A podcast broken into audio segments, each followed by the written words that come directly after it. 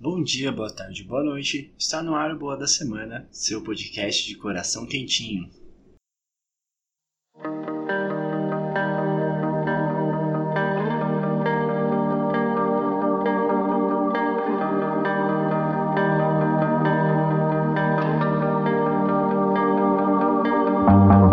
Indo para os nossos recados, compartilhe a gente nas nossas redes sociais. Se você gostar do episódio, se você acha que o Boa da Semana tem que ir pra frente, eu gostaria que você compartilhasse ou indicasse os episódios nas suas redes sociais ou com seus amigos, me ajudaria bastante. Se você gosta mesmo, mesmo, mesmo do Boa da Semana e quiser apoiar financeiramente o projeto, a gente tem uma campanha de financiamento do Apo no Apoia-se, que a gente ajuda a manter algumas coisas aqui que são pagas do podcast e isso ajuda é muito importante. Eu tô com uma ideia de começar a fazer alguns prêmios para os assinantes, então em breve vocês vão receber mimos, tá? Se você apoiar, então se você quiser é apoia.se barra boa da semana e você pode doar qualquer valor, tá? A gente lançou também essa semana mais um episódio do Poesia Falada. Dessa vez a gente trouxe uma música da Elza Soares. Sem mais delongas, vamos para o quebra-gelo da semana.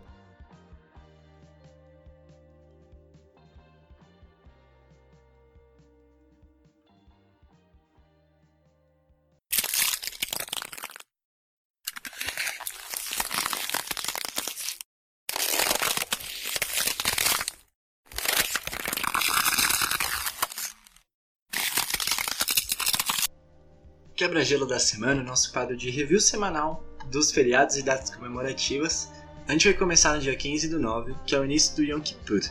É o dia do perdão, sendo uma das datas mais importantes do judaísmo. No calendário judaico, começa no crepúsculo que inicia o décimo dia do mês hebreu de Tirsei, que coincide com setembro, outubro ou novembro, continuando até o seguinte pôr do sol.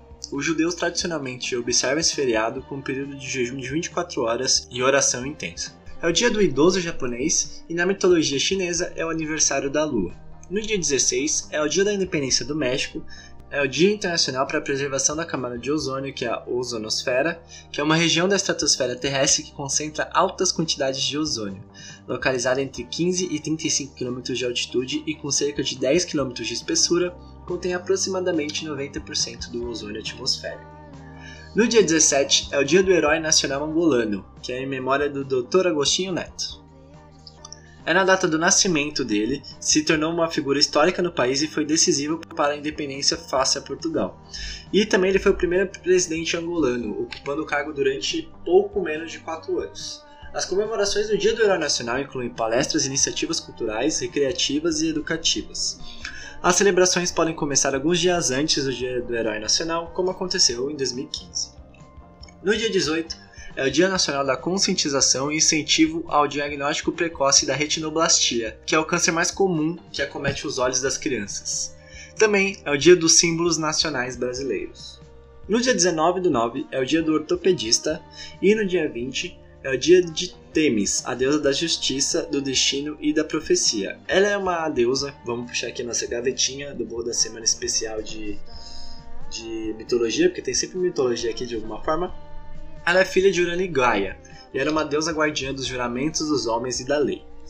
No dia 21, para fechar, é o Dia Internacional da Paz, Dia Mundial da Doença do Alzheimer, Dia da Árvore, do Adolescente, do Radialista e Dia Nacional das Lutas das Pessoas com Deficiência.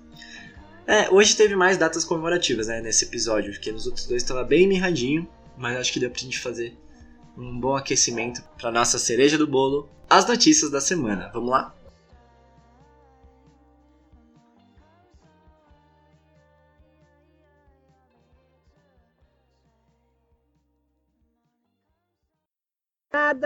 Extra, 13 pessoas enganadas. Extra, extra, três ei, pessoas ei, ei, enganadas. Dá um, dá um. E, e, o dinheiro? Sim, sim. Aqui está três pessoas enganadas. Senhora Chaves, droga, esse jornal também é da semana passada. 14 pessoas enganadas. Chaves!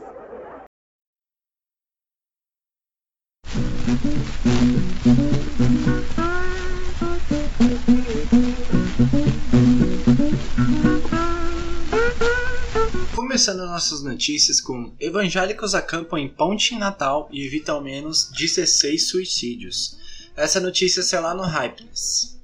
Infelizmente, não é apenas em filmes que isso acontece. Na vida real, são muitos os casos de pessoas que se jogam de pontes com o objetivo de cometer suicídio. Porém, um grupo da Igreja Evangélica da Assembleia de Deus dos Milagres em Natal, Rio Grande do Norte, tem feito vigília na ponte Newton Navarro com o objetivo de evitar que isso aconteça. Em apenas quatro dias, eles já evitaram 16 mortes. A ação começou depois que policiais militares noticiaram o resgate de um rapaz que tentou pular da ponte. O acampamento possui tenda para refeições e barracas de repouso para os voluntários e as pessoas salvas. Funcionando 24 horas por dia e 7 dias da semana, eles permanecerão em vigília durante os 30 dias do mês de setembro. Quando o voluntário no acampamento identifica um possível suicida, ele passa uma mensagem por rádio para alguém que está na ponte que o leva para o acampamento. Eficaz, o grupo tem aumentado à medida que mais pessoas vão tomando conhecimento dele. Os rádios usados para comunicação entre eles e a moto para o transporte de cima a baixo da ponte foram doados por empresários. Entretanto, eles ainda precisam de doações de água e comida. Fazer vigília na ponte já era um desejo antigo da Polícia Militar de Natal, já que o local é bastante procurado por pessoas com pensamentos suicidas. Porém, a falta de verba impediu que isso acontecesse, mas a igreja deu um jeito. Vamos para a próxima.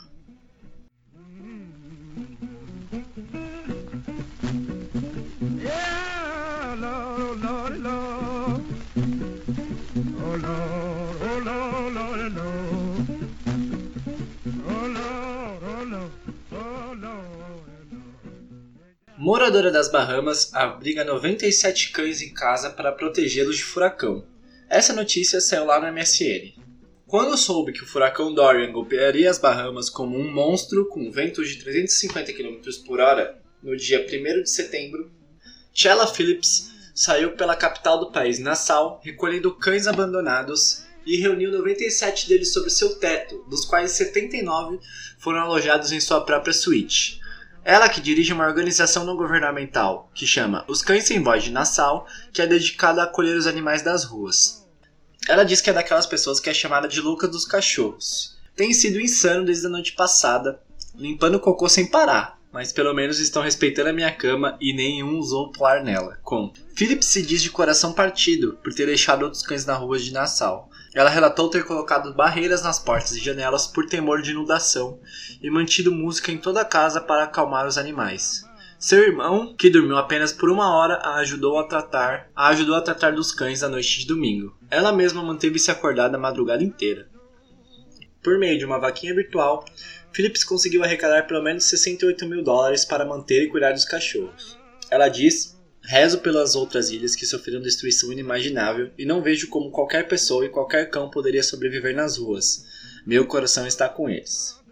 As Bahamas continuam sofrendo os efeitos do furacão, que causou a morte de cinco pessoas. Muitas pessoas feridas ainda não foram alcançadas pelas equipes de resgate por causa das condições meteorológicas e dos riscos ainda presentes. Pelo menos 13 mil casas foram inundadas e a ilha de Abaco, no norte do país, foi totalmente destruída. Vamos para a próxima.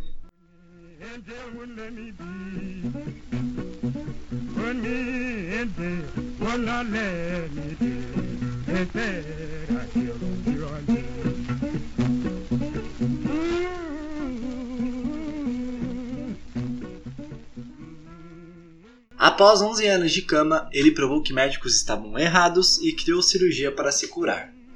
O norte-americano Doug Lindsay tinha apenas 21 anos quando sentiu uma vertigem repentina e caiu em cima da mesa de jantar.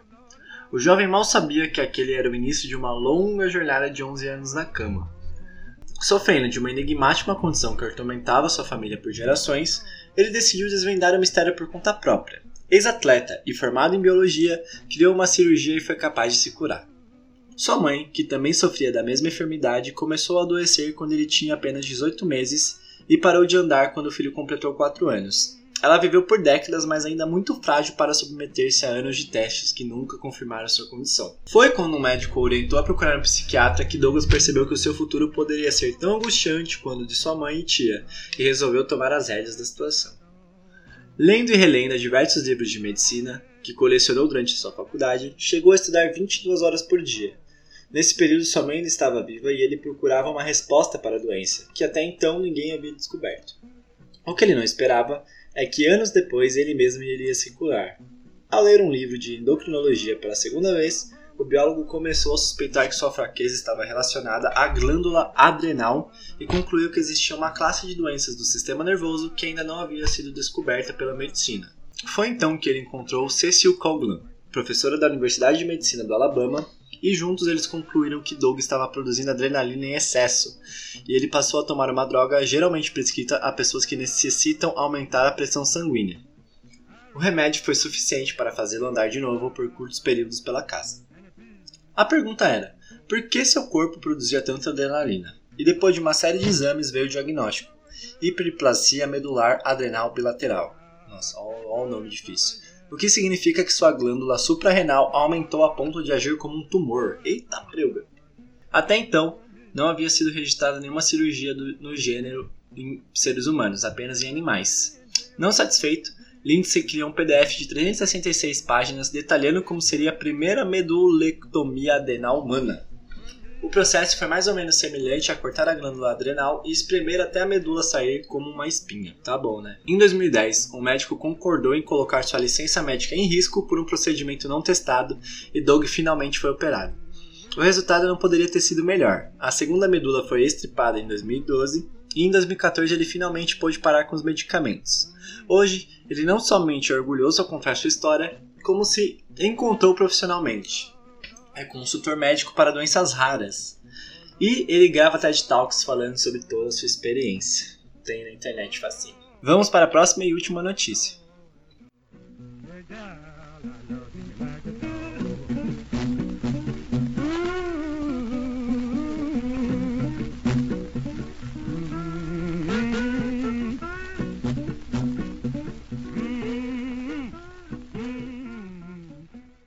Menino de 6 anos que economizava para ir à Disney usa o dinheiro para dar comida a vítimas do furacão Dorian. Jermaine Bell, de 6 anos, estava economizando para passar seu sétimo aniversário na Disney com a família. Depois do furacão Dorian atingir os Estados Unidos, entretanto, ele decidiu que usaria o dinheiro para comprar comida para as vítimas.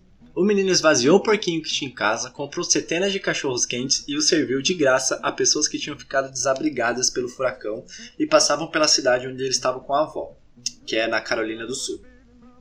Ele abriu um carrinho de cachorro-quente ao lado de uma estrada movimentada na cidade e ofereceu água, batatas fritas e orações aos que escapavam da costa do estado. Ele disse que queria que as pessoas que estão viajando para outros lugares tivessem alguma coisa para comer e assim que pudessem aproveitar o passeio até o local onde ficarão. Ele contou isso para a CNN. Ocupando o posto sombreado em um avental improvisado, Germain serviu mais de 100 pessoas na segunda-feira, dia 2 de setembro, seu primeiro dia de trabalho. Ele disse à CNN que serviu muito mais desde então. A avó de Germaine, Aretha Grant, disse que viu o neto rezar com uma família que não sabia como a casa deles aguentaria a tempestade. Ela disse que ficou orgulhosa e que sabia que Germaine era muito especial, mas que não sabiam que ele era especial por ser tão generoso assim. Germaine diz que continuará cozinhando durante toda a semana até que as pessoas estejam seguras novamente em casa. E com essa notícia, a gente vai encerrando o nosso giro de notícias. Teve muita notícia do furacão Dorian e eu acho que assim, quando nos momentos de dificuldades, tanto naturais quanto sociais, a gente vê muita gente surgindo para ajudar e para ajudar a equilibrar, né, o que acontece.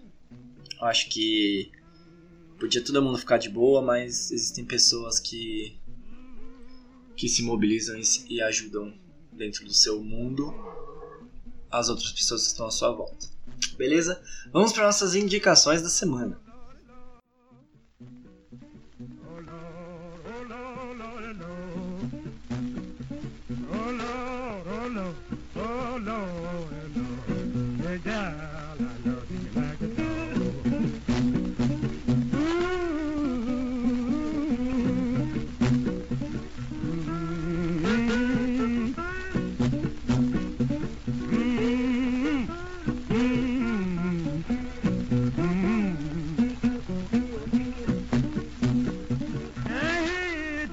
that big girl gone.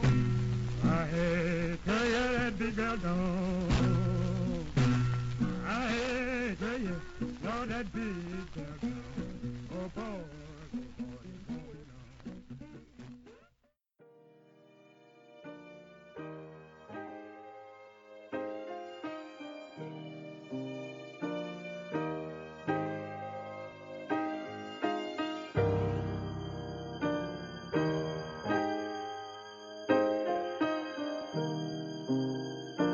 Vamos lá para as nossas indicações da semana. É, eu vou começar com a série This is Football, que é uma produção da Amazon Prime e é uma série documental que retrata questões emocionais profundas que as pessoas têm com o esporte mais praticado do mundo. Claro, se a gente tirar qualquer outro esporte típico da China, porque a gente sabe que tudo na China ganha o título de coisa mais feita do mundo. O primeiro episódio chama Redemption. Conta a história de Ruanda e a reconstrução do país após guerra civil que assolou é, o território entre os anos 90 até 94. Mas vamos aprofundar um pouquinho nessa parada. A Guerra Civil Ruandesa é mais um fruto da caótica e problemática colonização europeia na África, que dentro de um espaço geográfico limitado forçavam etnias diferentes a ficarem juntas de formas forçadas. Ficou meio repetido aí, mas desculpa.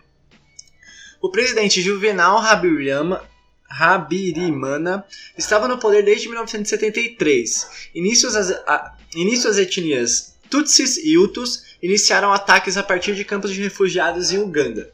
O conflito dura até mais ou menos 90, até 93, de 90 a 93, e um cessar-fogo não foi bem aceito pelo grupo extremista Hutu, conhecido como Poder Hutu. Esse grupo foi o responsável por atacar o avião do presidente, causando sua morte, e até hoje não se sabe a autoria do ataque, não sabe a pessoa certo, então ficou, ficou destinado ao grupo. É, o episódio foi suficiente para fazer com que o poder Hutu iniciasse um ataque contra os Tutsis e outros Hutus moderados. Os 100 dias seguintes em Ruanda foram marcados pelo horror, com um genocídio de proporções gigantescas promovido contra a população Tutsi. Nesse período, cerca de 800 mil Tutsis foram mortos por milícias Hutus, sobretudo com o uso de facões. Não houve nenhum tipo de mobilização internacional para impedir esse massacre, e mesmo as tropas resistentes da ONU foram retiradas do país. Todo esse cenário é plano de fundo para o episódio, em qual somos apresentados a três personagens principais, vamos dizer assim, que têm duas coisas em comum. Passaram por todo o episódio do genocídio, seja na sua família ou com amigos, e ambos amam futebol, principalmente o Liverpool. O episódio mostra como o futebol foi a potência que reconstruiu o país, seja unindo as etnias feridas pela guerra e também promoveu força para que as pessoas continuassem a viver após o massacre. Em uma das partes mais emocionantes, os três personagens realizam um sonho de conhecer Enfield, o estádio do Liverpool, onde o tema se mistura com a vida desses personagens. You Never Walk Alone é mais do que um canto de ajuda para o time preferido da Inglaterra. É um lema de vida para todos os ruandeses que superaram todo esse episódio. E também, continuando, eu vou indicar o CD novo da Elza Soares, O Planeta Fome. É, a Elza Soares, eu tô fazendo tipo um super especial Elza Soares esse final de semana, porque o Poesia Falada é sobre ela também. E semana passada eu indiquei o livro, auto, o livro biográfico que o Zeca Camargo tá escrevendo dela, né? O disco é muito legal, ele é bem atual, assim, ele pega tendências atuais no sentido de batida, de composição. E é legal ver uma artista super tradicional como foi, a, como foi e é a Elza Soares. É, se experimentando em novos ritmos, né? Então tem participação do Baiana System, do Benegão, e o disco é muito crítico. Ela critica o país, critica tudo que está acontecendo atualmente e bota o dedo na ferida, como sempre fez durante sua vida. E assim a gente encerra o Boa da Semana, esse episódio 28 já desse podcast que me alegra tanto. Eu espero que alegre vocês também, porque é por vocês que eu faço. Então, muito obrigado a você que está aqui toda semana. Muito obrigado a você que indica, que gosta, que comenta, que chega em mim, dá um toque para melhorar. É muito importante para mim. É, até semana que vem. Um beijo no coração e que a gente sempre tenha força para ter coisas boas para poder lutar com tudo isso de ruim que às vezes acontece no mundo, tá bom? Um beijo e se cuidem. Até mais.